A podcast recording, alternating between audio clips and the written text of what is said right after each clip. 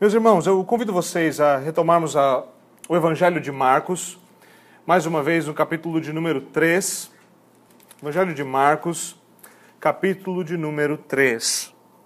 Nós vamos nos estender nessa noite sobre uma nova perícope, e essa um tanto quanto distinta, começando uma nova parte, é, um novo desenvolver na narrativa de Marcos. Como nós é, temos visto desde o começo, Marcos ele tem uma narrativa específica, ele vai desenvolvendo os seus temas de uma maneira bastante clara. Ele começa anunciando o evangelho de Jesus Cristo e começa a demonstrar-nos então do que se trata esse reino e como como este reino avança, como ele se manifesta. Nós temos visto que ele se manifesta de uma maneira muito distinta daquela que era esperada. Havia uma certa expectativa sobre quando o Messias viesse. Mas essa expectativa foi um tanto quanto frustrada. Diferente do que se esperava, essa manifestação não foi política é, com poderes, com, uh, com tanques de guerra, embora tanques de guerra não existissem, mas eh, nesse tipo de poder. Mas um poder que era um poder transcendente. Era o poder de Deus sendo manifestado de maneira explicitamente clara. Agora, a nossa narrativa dessa noite, ela estende-se no capítulo 3, do versículo 13 até o versículo de número 19. E o que acontece aqui, de maneira muito explícita, não é muito difícil de é, é, entendermos ah, o desenvolvimento dela, o que está acontecendo é a escolha daqueles que, em Marcos, serão chamados de os doze. Lucas os chama de os apóstolos. Mas eles são, então, aquele grupo, dentro de um grande grupo de seguidores, Alguns deles seguiam Jesus de maneira mais próxima, e Jesus então faz uma escolha muito decisiva aqui em atrair para si e trazer para perto de si alguns daqueles que serão seus representantes oficiais, por assim dizer. Aqueles que vão ser apresentados como embaixadores. Isso é bastante curioso porque uh, nós costumeiramente uh, focamos a nossa atenção naquilo que nós podemos chamar de a pedra angular. E, obviamente, como nós insistimos, e hoje em dia há uma certa ênfase, quase que em todo quanto é lugar, no meio reformado e até nas, nas bordas do circuito reformado, uh, Cristo é tudo. É importante que nós sejamos, como tem se dito exaustivamente, cristocêntricos. Mas a palavra de Deus também nos chama atenção para o fundamento que a pedra angular estabeleceu. E esse fundamento são os apóstolos e profetas. Aqui nós temos a escolha desses 12, desses 12 apóstolos. E diferente do que muitas vezes nós imaginamos, aqui Jesus Cristo não escolheu 12 homens extraordinários. Deus escolheu 12 homens extremamente ordinários. Completamente distinto do que muitas vezes nós vemos. Alguns de nós gostam da, da, das antigas catedrais. Na Europa elas são muito comuns, em alguns lugares aqui também. E nós podemos ver muitas vezes os apóstolos nos vitrais, aquela coisa exaltada, e auréola sobre a sua cabeça nas pinturas do período medieval, e coisas como essa. Mas a verdade é que esses eram homens comuns. Homens comuns, a quem Deus chamou e de fato Deus usou poderosamente. Mas ainda assim, homens comuns aos quais Deus escolheu para um grandíssimo propósito. Então vamos atentar à leitura da palavra de Deus, mais uma vez Marcos, capítulo de número 3, do versículo 13 ao versículo 19. Eu peço de vocês atenção devida à palavra inspirada de Deus. Assim diz o Senhor. Jesus subiu a um monte e chamou a si aqueles que ele quis, os quais vieram para junto dele. Escolheu doze, designando os apóstolos para que estivessem com ele, os enviasse a pregar e tivessem autoridade para expulsar demônios. Estes são os doze que ele escolheu: Simão, a quem deu o nome de Pedro, Tiago, filho de Zebedeu, e João, seu irmão, aos quais deu o nome de Boanerges, que significa filhos do trovão, André, Felipe, Bartolomeu, Mateus, Tomé, Tiago, filho de Alfeu, Tadeu, Simão, o Zelote, e Judas Iscariotes, que o traiu. Amém. Vamos, vamos orar mais uma vez. Senhor, nós pedimos ao Senhor a iluminação do Teu Santo Espírito, para que nós possamos compreender a Tua palavra, Senhor. Ajuda-nos, Senhor, a adorar ouvindo as Tuas promessas. Ajuda-nos, Senhor, a adorar ouvindo o teu evangelho. Ajuda-nos, Senhor, a descansar em ti enquanto fazemos. Por favor, Senhor, confronta-nos e consola-nos, conforme a nossa necessidade, que o Senhor bem conhece. Ajuda-me, Senhor, a anunciar o teu evangelho com fidelidade, para o bem do teu povo, para a glória do teu nome. É em nome de Jesus Cristo que nós oramos. Amém.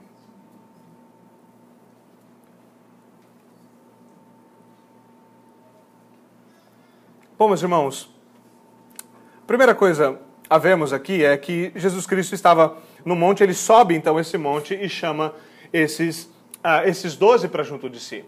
É, talvez alguns de vocês ainda se lembrem do sermão da semana passada, nós vimos a perícope imediatamente anterior, é, do versículo 7 até o versículo de número 12, e vocês talvez se lembrem que nesse contexto é muito possível que é nessa situação que Jesus Cristo então prega o sermão do monte, ou o sermão da planície em Lucas. E é muito possível então que, estando naquela situação, ele apenas sobe ao monte e se retira de maneira específica, se retira com esses doze a quem ele chama para orar e instruí-los acerca daquilo que ele deseja fazer. É isso que o texto nos diz. Jesus subiu ao monte e chamou a si aqueles que ele quis. Isso é algo bastante comum no Evangelho, é algo que nós jamais deveríamos ficar assustados. De fato, é o que Deus faz. Ele escolhe aqueles que Ele quer, Ele os chama de maneira particular e os atrai a si. É exatamente o que aconteceu. É exatamente o que aconteceu. O que é curioso é que, de fato, Jesus Cristo se retira para fazê-lo, o que indica, como em vários outros lugares do Evangelho nós vemos como muito comum, que Jesus Cristo se retirou para orar nessa ocasião e então fazer aquilo que ele deveria ter feito. Há uma grande importância é na escolha de homens para serem ministros e representantes da sua igreja, quer seja no papel de ministros do Evangelho, de ministros da palavra e dos sacramentos, quer sejam eles presbíteros para atuarem juntos com o ministro da palavra, quer sejam eles diáconos. Oração é algo fundamental que a igreja, que o, ofici o oficialato da igreja, que todos devem se reunir para fazer enquanto isso.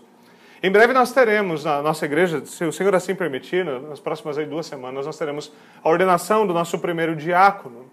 E é importante nós lembrarmos daquilo que Cristo faz aqui. Claro, essa é uma nota rápida de passagem, mas é importante notarmos isso. Que tudo isso deve ser regado com oração. Tudo isso deve ser regado com oração. Alguns podem até dizer: bom, veja, Jesus Cristo, sendo Cristo, orou e ainda assim escolheu um demônio entre doze homens. E de fato ele o fez. De fato ele o fez. E nós devemos ser cuidadosos, porque nós não contamos com uma natureza divina nos indicando como não escolher demônios. A Escritura nos diz como homens devem ser escolhidos. E a instrução da Escritura sobre os homens que devem ser escolhidos é muito clara. Tanto o apóstolo Paulo em 1 Timóteo, capítulo de número 3, quanto em Tito, capítulo de número 1, ele é muito, muito, muito claro sobre o perfil de homens que devem estar à frente da igreja em palavras bastante resumidas, eles devem ser homens firmes na fé, homens saudáveis, que governem bem o seu lar e que vivam em obediência a Deus. Sejamos bastante honestos, nós estamos falta, em falta de tais homens. E nós precisamos, então, orar dobrado por tal coisa. A Escritura nos ensina a orar não somente para escolher estes homens, mas a Escritura também nos ensina a orar para que Deus envie tais homens e de maneira talvez mais clara, que esses homens brotem, que dentro da própria igreja eles amadureçam, cresçam e possam servir como um exemplo, como um modelo para os demais. Muitas vezes nós somos prontos a criticar a igreja e prontos a criticar aqueles que estão à frente. Nós somos lentos para orar por eles. Isso é algo que nós devemos fazer igualmente. O próprio Jesus Cristo nos deu uma mensagem muito clara ao fazer isso, tanto agora, na escolha desses homens, quanto depois na sua oração sacerdotal. Podemos observar, por exemplo, João 17, e como Jesus Cristo ora por aqueles que ele mesmo instituiu, e não somente por eles, mas por todo o cristão, mais ao final da sua oração sacerdotal. E nós somos ensinados aqui pelo próprio Cristo que isso é algo próprio.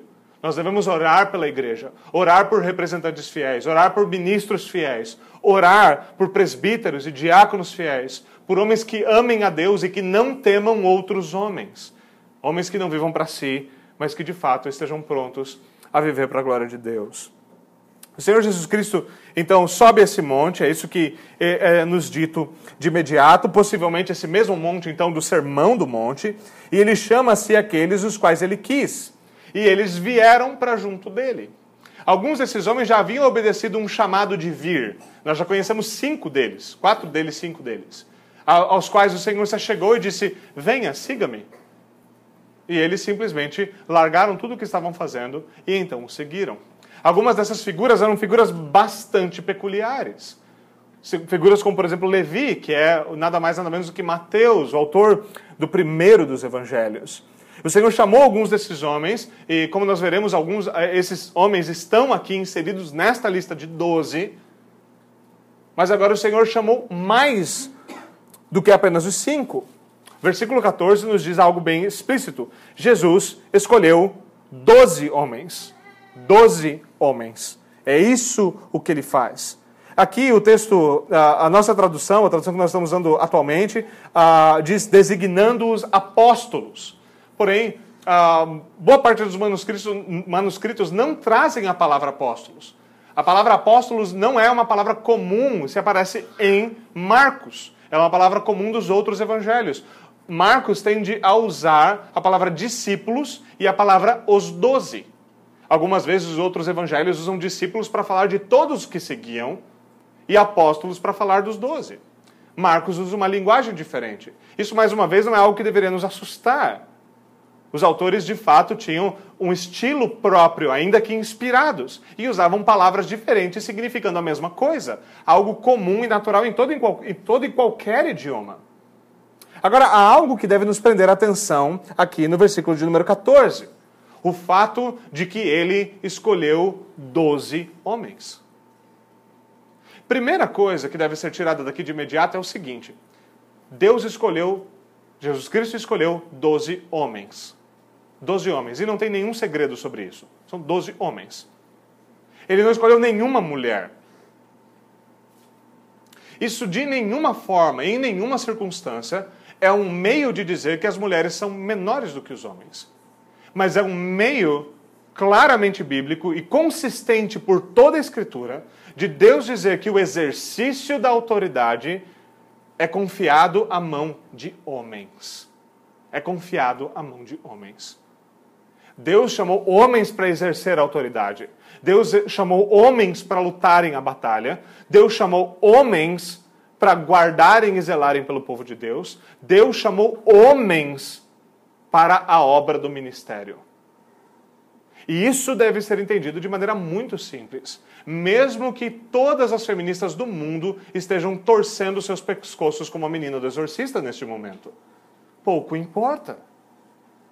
Mas para os homens, isso jamais também deveria ser qualquer tipo de sinal de superioridade. Veja bem, é um chamado a que homens sejam verdadeiramente homens. A ordem da Escritura não é que não é necessário, ou não basta, melhor dizendo, não basta que homens sejam do sexo masculino para serem ministros ou para serem oficiais. Não basta ter o órgão genital masculino.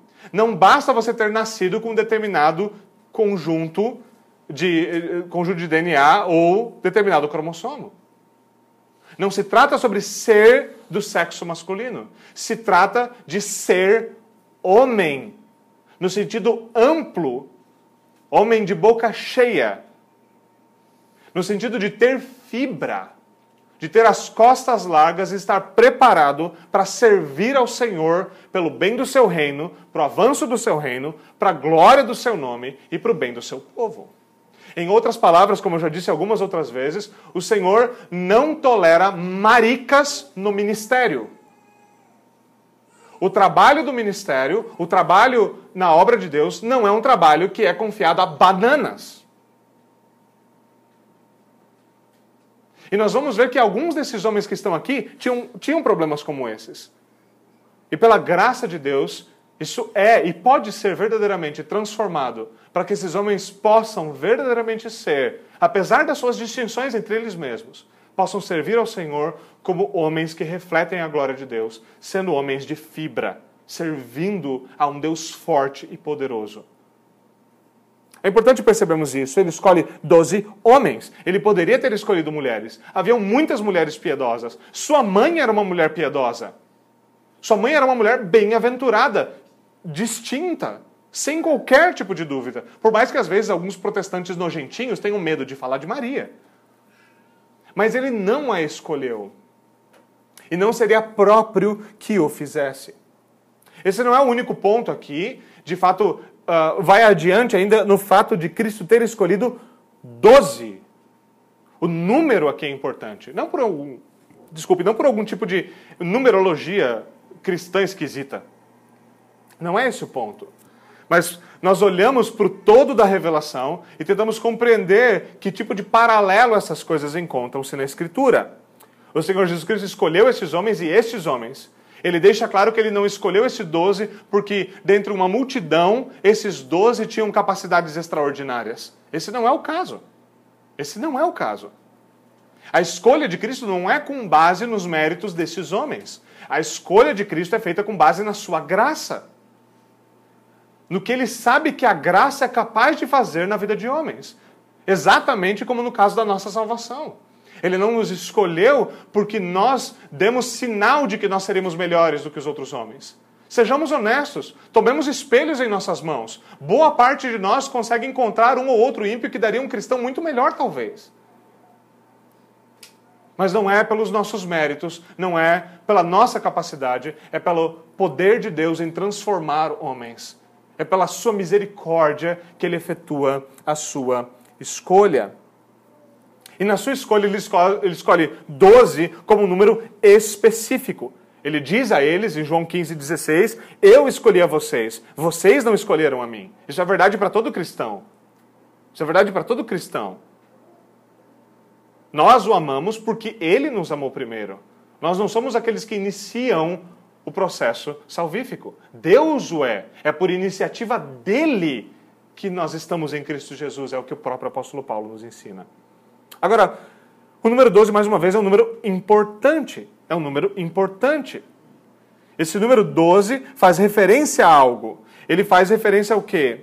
Fundamentalmente, faz referência às 12 tribos que formavam Israel.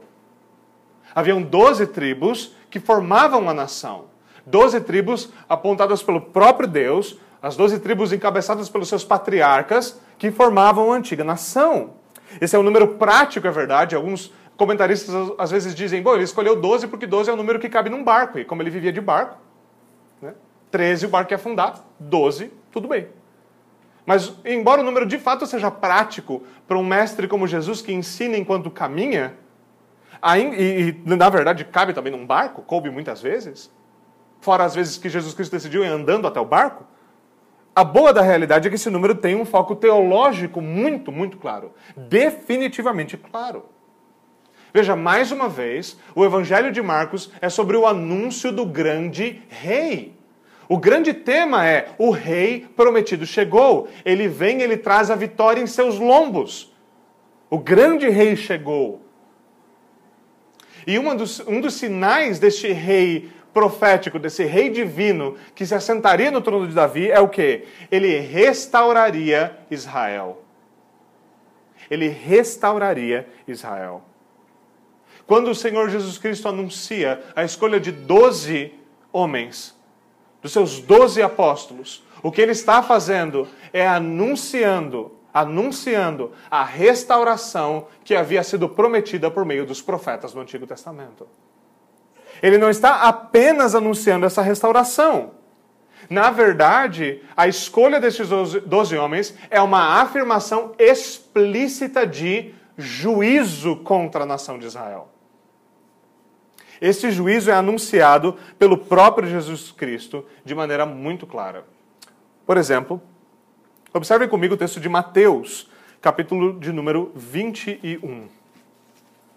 Mateus, capítulo de número 21. Gostaria de chamar a atenção de vocês dos versículos 33 até o versículo 43. Veja o que diz o Senhor aqui. Ouçam outra parábola. Havia um proprietário de terras que plantou uma vinha Fundamentalmente, o que Deus está dizendo é: o próprio Deus plantou uma vinha. Essa vinha era Israel. Ele colocou uma cerca ao redor dela, cavou um tanque para prensar as uvas e construiu uma torre. Depois arrendou a vinha a alguns lavradores e foi fazer uma viagem. Ele está falando das lideranças de Israel, do povo que estava à frente, daqueles que eram os líderes do povo e os representantes do povo. Aproximando-se da época da colheita, ele enviou seus servos aos lavradores, porém, para, desculpe, receber os frutos que, lhes, que lhe pertenciam. Os lavradores agarraram os seus servos, os profetas, a um espancaram, a outro mataram e apedrejaram o terceiro. Então, ouvindo, ouvindo-lhes, eh, então, desculpe-me, então enviou-lhes outros servos em maior número. E os lavradores os trataram da mesma forma. Por último, enviou-lhes o seu filho. Se você não tem ideia de quem ele está falando, Cristo está falando dele mesmo. Ele está falando de si mesmo. Deus enviou os profetas. Ele enviou os profetas maiores, em menor número, grandes profetas, que todos padeceram na mão do povo. Depois ele lhes enviou os profetas menores, os advogados do pacto de Deus, para cobrar que o povo de Deus vivesse a santidade própria daquele que toma o nome de Deus sobre si. Então agora Deus diz: Eu enviarei o meu filho, dizendo: Ao meu filho eles respeitarão. Mas quando os lavradores viram o filho, disseram uns aos outros: Este é o herdeiro, venham, vamos matá-lo e tomar a sua herança. Assim eles os agarraram, lançaram-no para fora da vinha e o mataram. Assim como estava pronunciado por aqueles profetas que morreram antes, o filho de Deus se faria homem. Ele seria rejeitado pelos homens. Ele morreria fora da cidade, como um pecador rejeitado pelo seu próprio povo. Portanto, quando vier o dono da vinha, o que fará a, aqueles lavradores? Então o público responde: matará de modo horrível esses perversos e arrendará a vinha a outros lavadores que lhe deem a sua parte no tempo da colheita. Então Jesus, Jesus disse: Vocês nunca leram isto nas Escrituras? A pedra que os construtores rejeitaram tornou-se a pedra angular. Isso vem do Senhor e é algo maravilhoso para nós. Portanto, eu lhes digo que o reino dos céus será tirado de vocês e será dado a um povo que lhes dê os frutos do reino. O que o Senhor estava fazendo por meio dessa parábola é exatamente aquilo que ele está anunciando aqui. Que há juízo pendente contra a casa de Israel. O reino foi tirado da mão daqueles e dado a outros.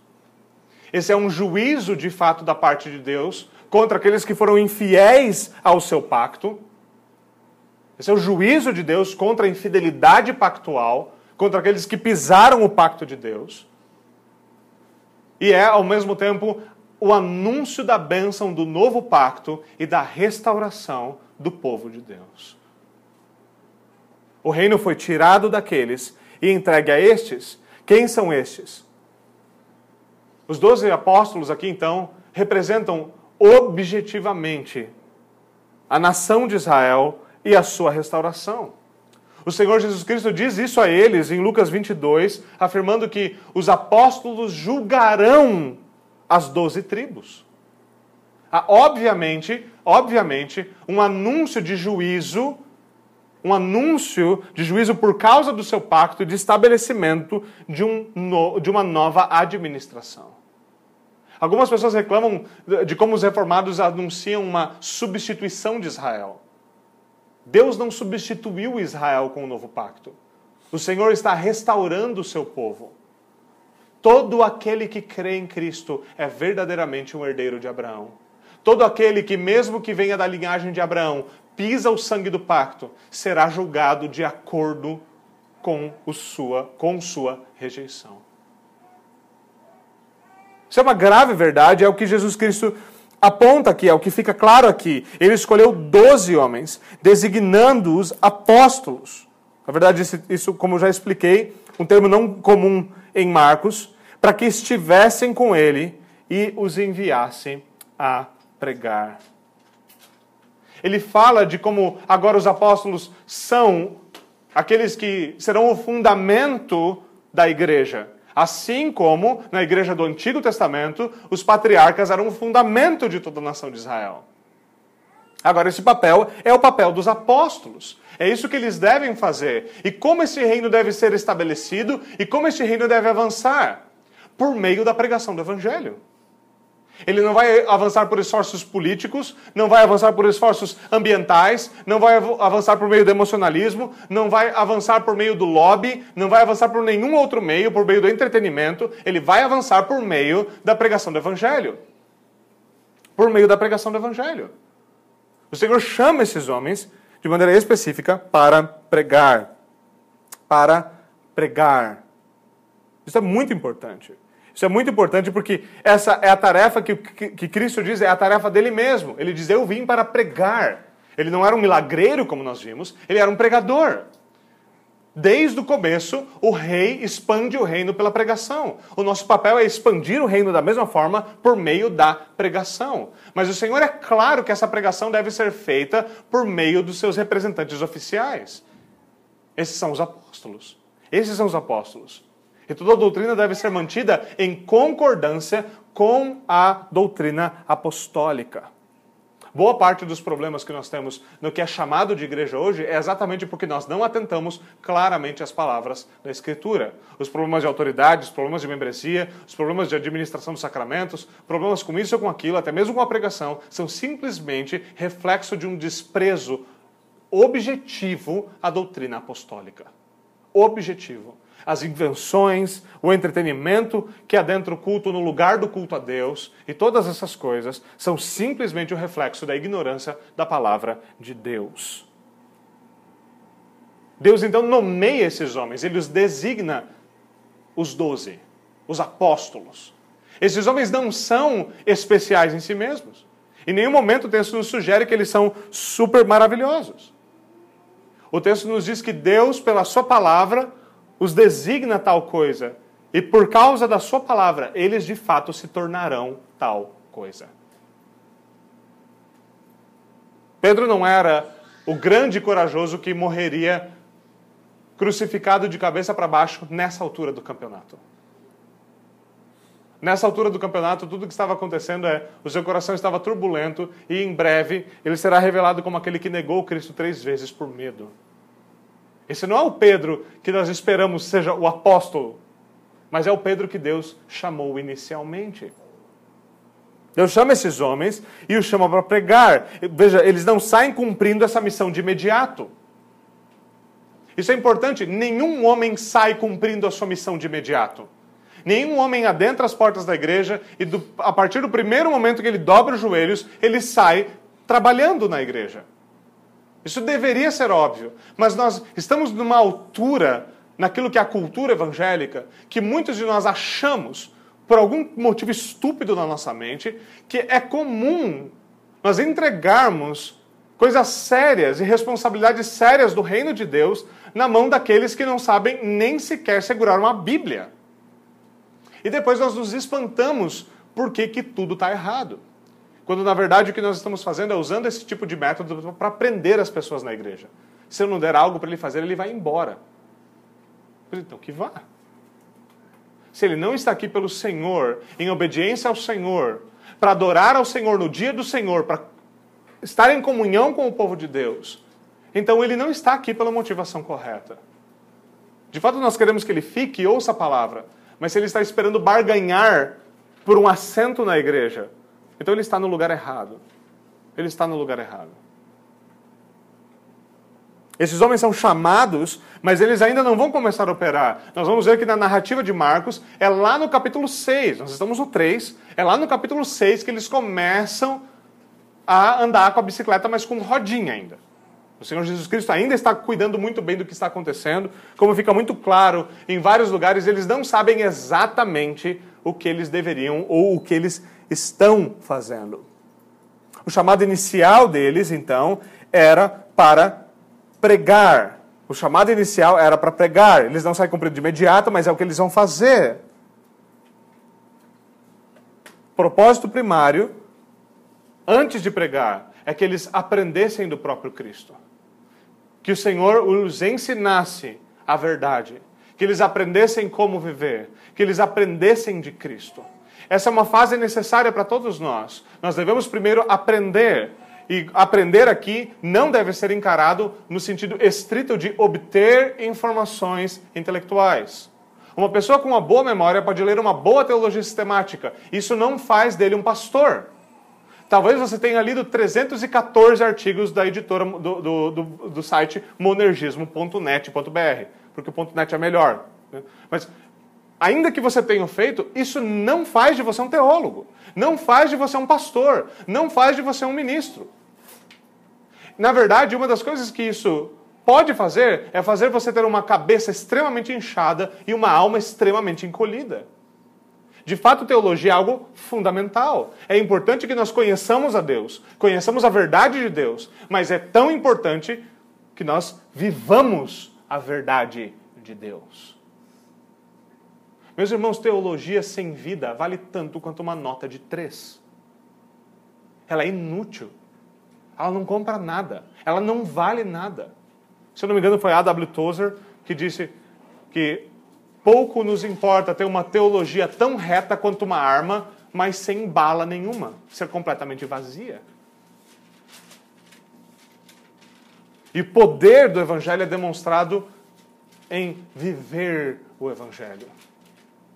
Eu insisto nesse ponto, pois esse é um ponto ao qual nós continuamos tropeçando. Nós somos prontos para falar, nós somos prontos para dizer, nós somos valentes por uma verdade que nós não vivemos. Nós somos insistentes no fato de que piedade é importante, mas nós não vivemos piedosamente.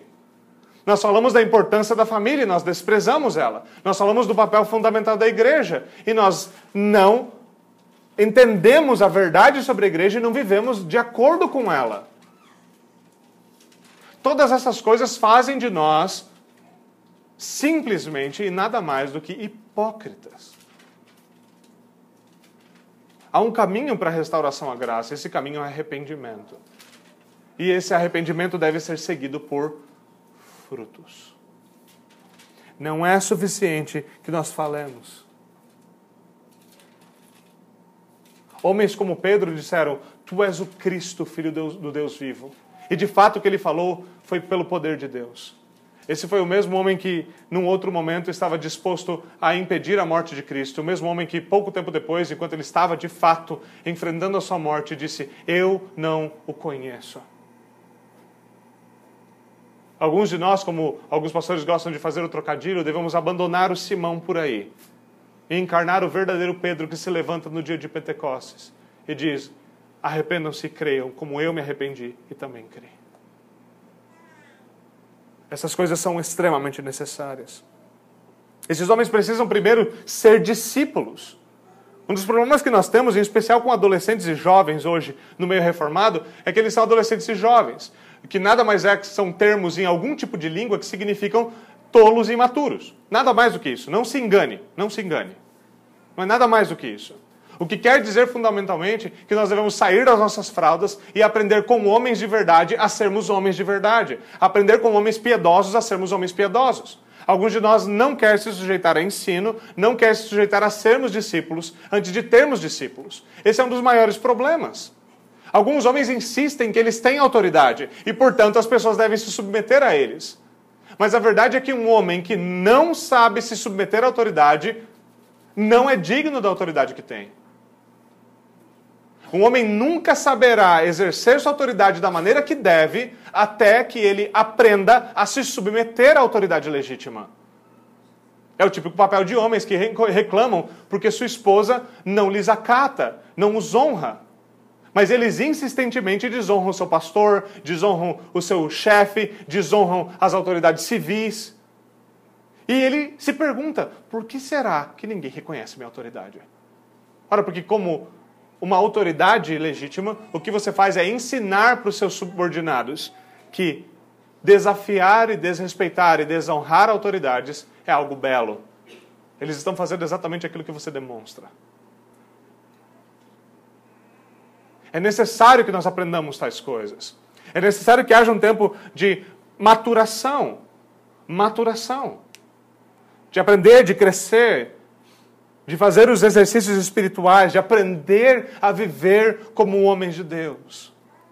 Como nós precisamos. Aprender com homens de Deus a viver como homens de Deus. Não em uma ou duas esferas da vida, a viver a vida cristã, a viver como homens de palavra, homens que dão a vida pelas suas esposas, homens que ensinam e disciplinam seus filhos, homens que são homens de Deus, que vivem como tal, que instruem as suas esposas, para que elas possam ser mulheres de Deus e possam instruir outras mulheres a serem mulheres de Deus.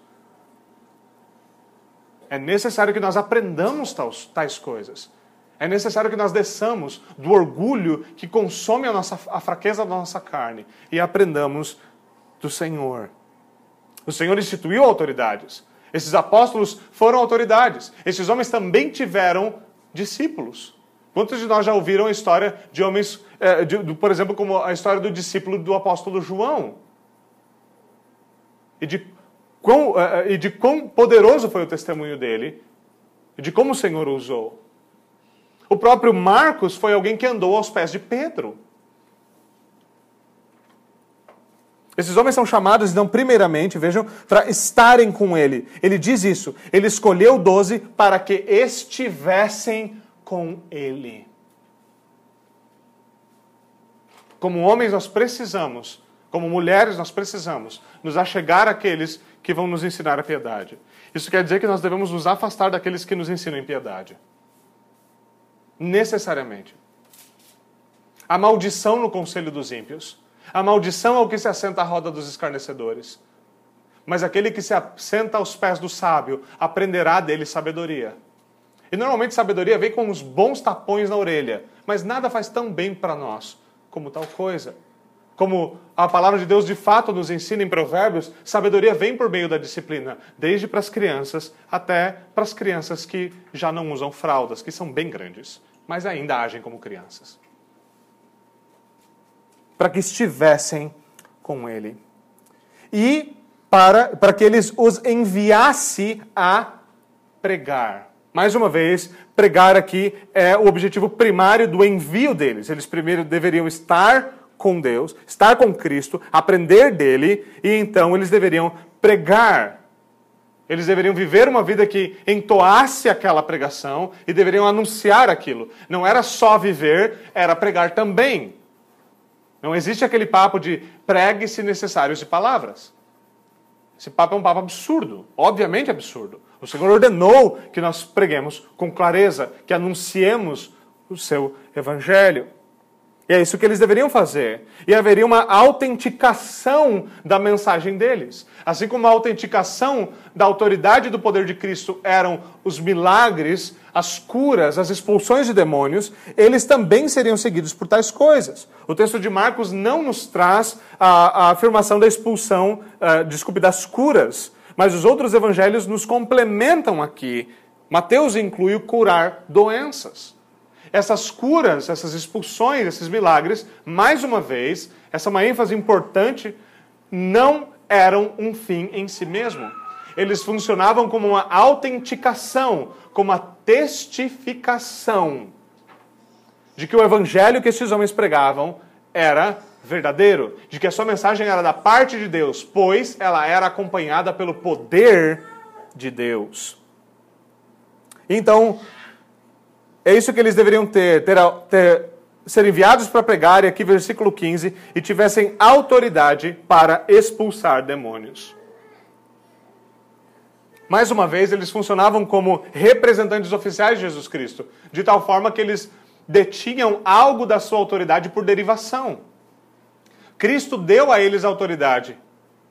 A autoridade do grande rei é tal que ele tem autoridade incluindo o reino espiritual. E agora esses homens, como seus representantes oficiais, detêm parte dessa autoridade e podem também expulsar demônios.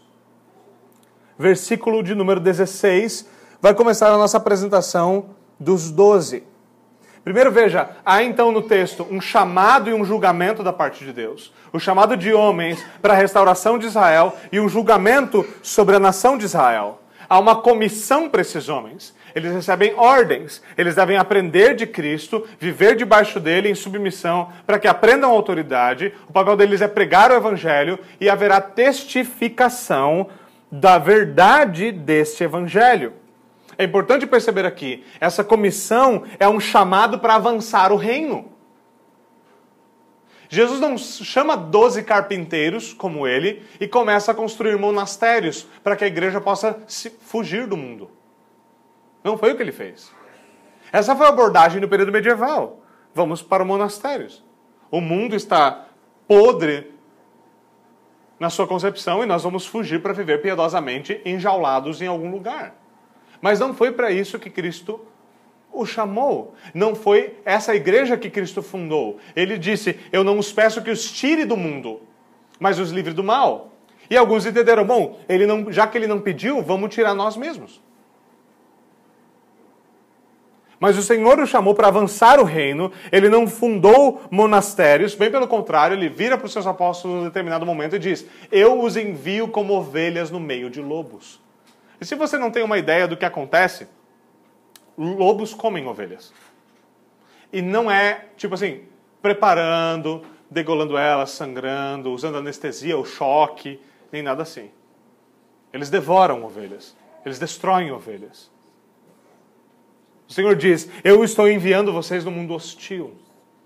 Muito mais hostil do que nós temos hoje. Não se engane. Não se engane muito mais hostil do que nós temos hoje.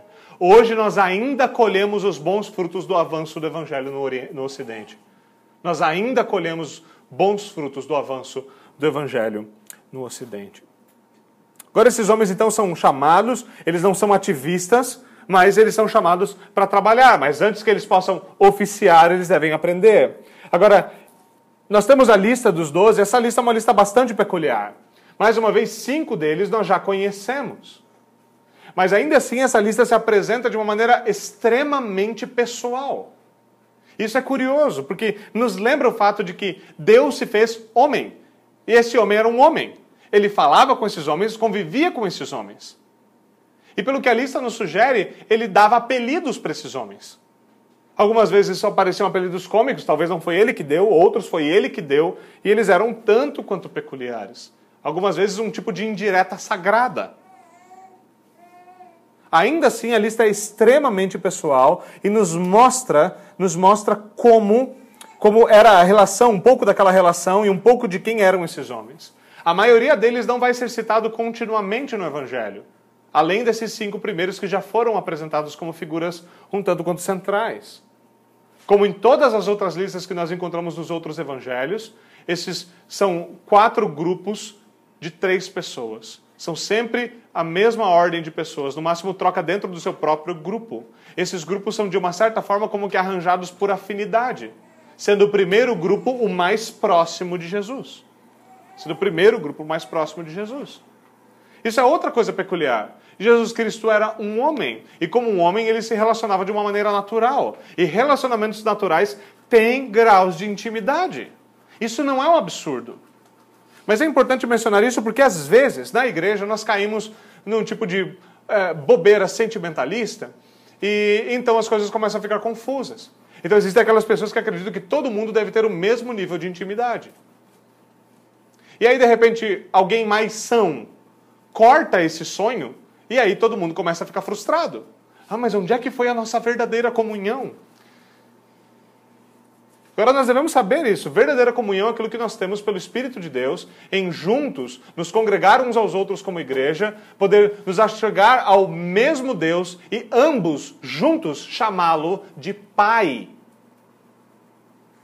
Mas assim como é comum numa família de muitos irmãos, coisa que é um pouco mais rara hoje, é normal que, mesmo dentre os irmãos, alguns tenham mais afinidade do que outros. Isto é algo natural. Essas afinidades podem acontecer por várias coisas: por gostos, por estilos, às vezes porque o grupo dos mais chatos se dá melhor do que os grupos dos mais legais. E provavelmente grupo, o grupo dos mais chatos acredita que é bem mais legal do que o grupo que pensa que é legal. Na igreja, muitas vezes, essas coisas entram no caminho. Então, os apóstolos, também essas coisas às vezes entraram no caminho. Umas duas figurinhas quiseram dizer: Senhor, como é que a gente faz para nós sentarmos do teu lado no reino? E os outros, maduros que eram, disseram: Não, mas por que, que eles querem nós não? Eles não censuraram o orgulho ou a pretensão dos dois. Eles disseram: Mas eu, mas eu também tenho orgulho, por que, que meu orgulho não é saciado? Só para avisar, essas partes do Evangelho, essas partes dessas narrativas, não são um exemplo para nós. É para quando nós nos vermos nelas, nós nos envergonharmos. Nós devemos ser maduros o suficiente para saber como relacionamentos são construídos. E é natural na igreja que existam relacionamentos mais próximos e menos próximos. Diga-se de passagem, é normal também que o pastor se dê melhor com algumas pessoas do que com outras. O que isso não pode significar dentro da igreja, não pode significar dentro da igreja, é que haja contenção entre os homens, que haja contendas entre eles, que haja inimizade. Nós devemos buscar paz, nós devemos buscar verdadeira comunhão. Mas isso não quer dizer que vai todo mundo chegar na sua casa amanhã sem avisar. Nota breve: isso é falta de educação. Então nós podemos aprender dessas coisas do próprio Cristo que não é errado nós organizarmos essas coisas. Não é errado nós termos certas preferências. É errado sim nós tratarmos com diferenças aqueles que não nos agradam da mesma maneira. Nós devemos saber que, ainda que existam pessoas com quem nós nos, nos damos tão bem, o Senhor, pela sua graça, usa a, a, a, essa multiplicidade de, de pessoas na igreja para o bem da igreja. Pessoas diferentes têm qualidades diferentes, dons diferentes, capacidades diferentes, e todas elas são muito bem-vindas no serviço do reino de Deus. Isso não quer dizer que todo mundo deve viver tipo amalgamado como uma grande aldeia cristã. Este não é o ponto. Este não é o ponto. Nós vamos ver a, a, a variedade desse grupo e ele é bastante peculiar. Veja o que, o que primeiramente ele diz. Então, esses são os doze que ele escolheu. Essa ênfase é muito clara. Os doze que ele escolheu. Um dos erros que é, muito facilmente nós cometemos é de colocar uma figura acima das outras. Então, Pedro é uma figura que sempre se destaca. E todos nós assumimos que nós conhecemos muito bem o Pedro. E nós temos a, a, a, sempre essa, esse impulso em dizer que ele era um destaque. Mas é importante nós percebermos que esses doze operavam juntos, era um colégio apostólico. Eles eram um modelo de como mesmo igrejas deveriam ser governadas. Nós não deveríamos exaltar aqui o indivíduo acima dos demais. Nós vivemos numa era que faz isso e nós costumamos carregar as ênfases da nossa era na nossa leitura da Escritura. A importância aqui não é em quem esses homens eram, era em quem Cristo era e para que ele chamou esses homens e o que ele vai fazer deles como um grupo de homens. Como um grupo de homens, eles, como diz uh, Lucas em Atos dos Apóstolos, eles viraram o mundo de cabeça para baixo. Não porque suas personalidades eram espetaculares, mas porque Deus os chamou e os capacitou. E eles viveram em obediência a Deus. Agora veja, vamos entrar na lista de maneira mais clara. Ele diz que em, é, o primeiro citado, Simão, a quem deu o nome de Pedro. Pedro era como se fosse, foi basicamente um apelido que pegou. E esse era um apelido, aquele que eu comentei, que é um tipo de indireta sagrada. E por que eu falo indireta sagrada? Porque indiretas, indireta é uma coisa terrível. Indireta é simplesmente falta de coragem. Nada mais. Não se engane. Não se engane. Em especial para parte de homens, indireta não é nada mais do que falta de coragem, falta de culhões. Jesus Cristo não tinha problema com coragem, nós já vimos isso. Mas ele nomeia, nomeia Simão Pedro. O seu nome quer dizer que ele é uma pedra, uma rocha. E a ideia disso é que o Senhor estava vendo em Pedro aquilo que ele iria fazer de Pedro, não o que Pedro já era. Não o que Pedro já era. Pedro não era uma rocha. Pedro não era um homem forte, fiel, não era um homem que não tinha, que tinha ânimo. Pedro era um homem que tinha ânimo dobre. Uma hora que ele ia uma coisa, outra outra hora que ele ia outra. Ele era como boa parte de nós homens, todos nós em alguma medida somos inconsistentes, incoerentes em muitas coisas, mas o Senhor o chama para ser uma pedra na casa de Deus. para ser um homem forte, um homem firme, para ser de fato uma coluna importante, a quem ele dá o nome de Pedro. Isso aqui traz consigo uma nota bastante importante quando nós lembramos de histórias como, por exemplo, a história de Abraão ou a história de Jacó. Você vai lembrar que Abraão se chamava Abrão. E por causa da graça de Deus, mais um A lhe foi acrescentado. E esse A é uma bênção. Abraão e torna-se então Abraão. E agora ele é o pai de muitas nações, segundo a promessa do pacto. Jacó já não. Seu nome, em boa língua popular, significava que ele era um desgraçado. Esse era o significado básico do nome de Jacó. Alguns de nós gostam de dizer Jacó quer dizer aquele que segura, agarra no pé. Ele era um desgraçado. Esse era o ponto de Jacó. Mas o seu nome é mudado. Deus tem esse poder. Deus tem esse poder de renomear homens, de trazer, não só nomeá-los de uma maneira superficial. Já, nós já falamos algumas vezes sobre nomes. É de fato, você tem pessoas que se chamam Guilherme, homens que se chamam Guilherme e são covardes, mesmo que o seu nome signifique corajoso. Mas quando o Senhor nomeia Abraão, Abraão, pai de muitas nações, o Senhor faz dele tal coisa. Ainda que Abraão não o tenha visto. De fato, o Senhor nomeia Jacó e Israel, e o Senhor de fato muda a realidade daquele desgraçado na realidade de alguém que é abundante em graça. Essa nota que Marcos nos dá nos lembra do poder de Deus, daquilo que Deus fazia no Antigo Testamento em mudar nomes. Alguns dos patriarcas tiveram seus nomes mudados. E aqui, mais uma vez, o Senhor está renomeando homens. Ele chama Simão e ele chama Simão, então, o seu apelido que vai pegar o seu nome vai ser Pedro. Pedro. Pedro é o nome pelo qual ele é mais conhecido. Pedro tem uma história muito bela, tanto nesse período do Evangelho, ele é uma figura que aparece bastante e nos mostra as suas falhas. Não é difícil nós nos vermos em Pedro. Vemos as nossas falhas, as nossas quedas, como ele também o fazia. É importante que nós vejamos também o nosso arrependimento como foi o arrependimento de Pedro. E que pela graça de Deus nós possamos frutificar, embora não dificilmente qualquer um de nós frutificará, ainda que um quinto do que, do que ele frutificou. O texto continua, versículo 17, dizendo que ele chamou também, ele escolheu também Tiago e João. Ambos eram filhos de Zebedeu. Ambos eram filhos de Zebedeu. Zebedeu é sempre mencionado, o pai deles provavelmente era uma figura, é, uma figura importante na sociedade, muito provavelmente uma figura bastante conhecida e respeitada. O seu nome é continuamente, continuamente mencionado. Você vai lembrar que na história é, de Jesus Cristo, quando na noite da paixão ele é preso, João parece que por alguns tipo, algum tipo de contato muito possivelmente por ser filho de Zebedeu, ele consegue acesso à área onde Jesus Cristo está sendo interrogado.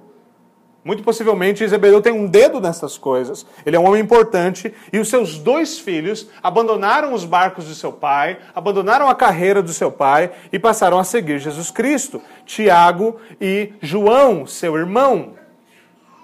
Ambos filhos de Zebedeu. E o Senhor lhes deu outro apelido.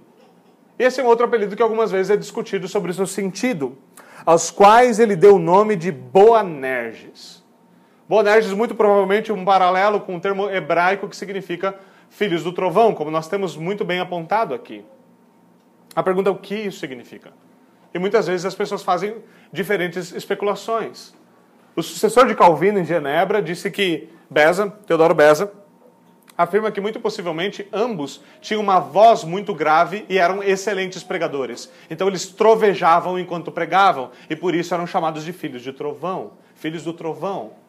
Agora, alguns detalhes do, dos evangelhos nos levam a considerar que essa era uma nota um tanto quanto da personalidade de ambos.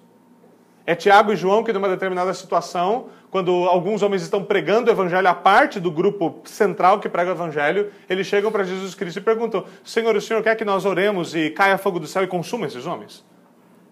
Senhor, se o senhor tiver um problema, fala com a gente. A gente ora, cai fogo do céu, resolve tudo. Aqui é papum, Senhor. Pode deixar com a gente. E é muito possível que essa ideia de filhos do trovão era uma referência, de alguma forma, à, à personalidade deles. Isso é possível, isso é muito possível. De uma certa forma, que haveria um balanço. Enquanto o Senhor dá um nome para Pedro, que é aquilo que Pedro deveria ser, o Senhor dá, dá um apelido a Tiago e João daquilo que eles deveriam cuidar para não ser demasiadamente. Veja, não há, não há necessariamente, necessariamente, eu devo fazer uma defesa um tanto quanto legítima disso para o meu próprio bem, não há, há uma defesa é, legítima de que impetuosidade e veemência são, sim, boas ferramentas se usadas com sabedoria. Agora, você pode pegar a espada pelo, pelo fio e se destruir e destruir o seu próximo. Veemência pode ser algo terrível. Ele é um dom legítimo. Ele é um dom legítimo se usado em submissão a Deus e de acordo com a palavra de Deus. É curioso ver que um desses homens, chamados de filhos do trovão, possivelmente por causa da sua impetuosidade e veemência, foi um da, é um daqueles que nós conhecemos como o apóstolo do amor, o apóstolo João. É curioso pensar num homem veemente e impetuoso como um homem amoroso. E muitos, muitos de nós gostamos de falar de apóstolo, do apóstolo João como apóstolo do amor, porque ele fala muito do amor, principalmente na sua primeira carta. Principalmente na sua primeira carta.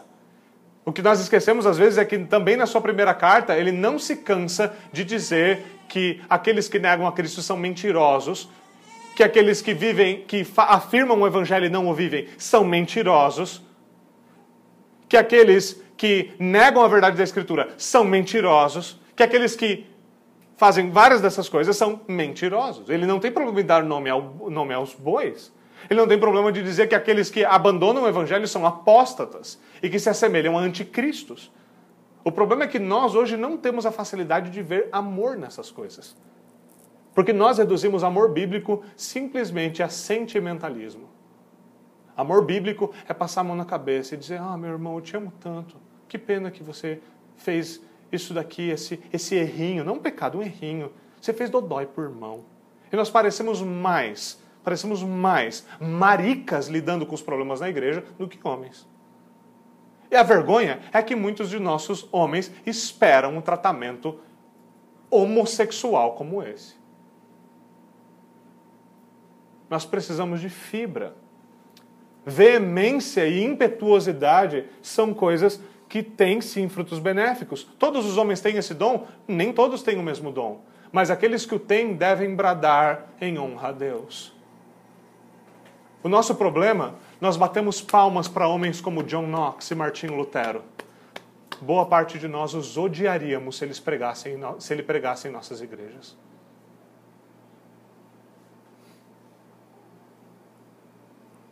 odiaríamos homens santos como esses se eles pregassem em nossas igrejas. Tem uma dúvida disso? Leia os sermões deles. E você vai descobrir muito bem do que eu estou falando. Esses homens, então, são parte desse grupo. João tem um lugar de extremo destaque no meio disso, como aquele mais próximo de Jesus Cristo. João tinha essa intimidade é, ímpar, ímpar. Curiosamente, não era Pedro que tinha essa, essa, essa intimidade ímpar, mas João. João era muito próximo de Jesus Cristo. Ele era um dos filhos do trovão. Agora é citado ainda André. André é citado, nós já o conhecemos, e ele também vai ser uma figura desse, desse é, um tanto que liderando esse segundo grupo. Nós temos Pedro, Tiago, João, agora nós temos André, Felipe e Bartolomeu. André, Felipe e Bartolomeu. Felipe nós já conhecemos, Agora, Bartolomeu é um nome que muitas vezes nós nos confundimos. Nós olhamos para essa lista e comparamos com a outra lista de apóstolos, nós falamos, mas cadê Natanael? Fala, tá ali? Bartolomeu é Natanael. Mas como que, como que Bartolomeu é Natanael? Bartolomeu, esse prefixo bar significa filho de. Tomai nada mais é, nada mais é do que é, filho de é, filho de filho de Tomai seria a tradução mais objetiva do nome Bartolomeu. Bartolomeu. Então, de certa forma, o que acontece é que esse é o sobrenome, possivelmente pelo qual Natanael era conhecido. Por isso é muito comum nós ouvirmos de Natanael Bartolomeu ou Natanael filho de Tomai. Era tipo Jackson da época, filho de fulano. E essa é a figura, essa é uma segunda figura, então, essa é uma segunda figura que nós temos nesse segundo grupo, Bartolomeu, e nós temos Mateus, a quem é chamado, tinha pelo menos um nome público de Mateus, mas era conhecido também como Levi. Nós temos então Tomé, uma outra figura bastante, bastante singular. Todos nós lembramos de Tomé pela sua dúvida. Todos nós lembramos de Tomé porque ele não acreditou. E todos nós temos um pouquinho deste homem. E todos nós devemos observar aquilo que, que foi feito deste homem. Ele foi feito um grande homem que anunciou o evangelho com fidelidade e foi martirizado por causa disto. Tomé é mencionado, esse homem é, que era obviamente um homem piedoso, tornou-se um homem piedoso, não porque o era, mas tornou-se um homem piedoso. E nós temos também Tiago, filho de Alfeu. No outro evangelho ele é mencionado como Tiago o menor. Tiago o menor. Tiago o menor era a maneira da época de dizer que o seu apelido era Tiaguinho. Nada mais do que isso. Ele era Tiago o menor deles, o mais jovem. E nós temos também Tadeu. Tadeu tem um significado bastante peculiar. Tadeu possivelmente não era um nome, mas um apelido. Seu significado é filhinho da mamãe. Era possivelmente, possivelmente esse era, era um apontamento sobre quem ele era, sobre o seu estilo.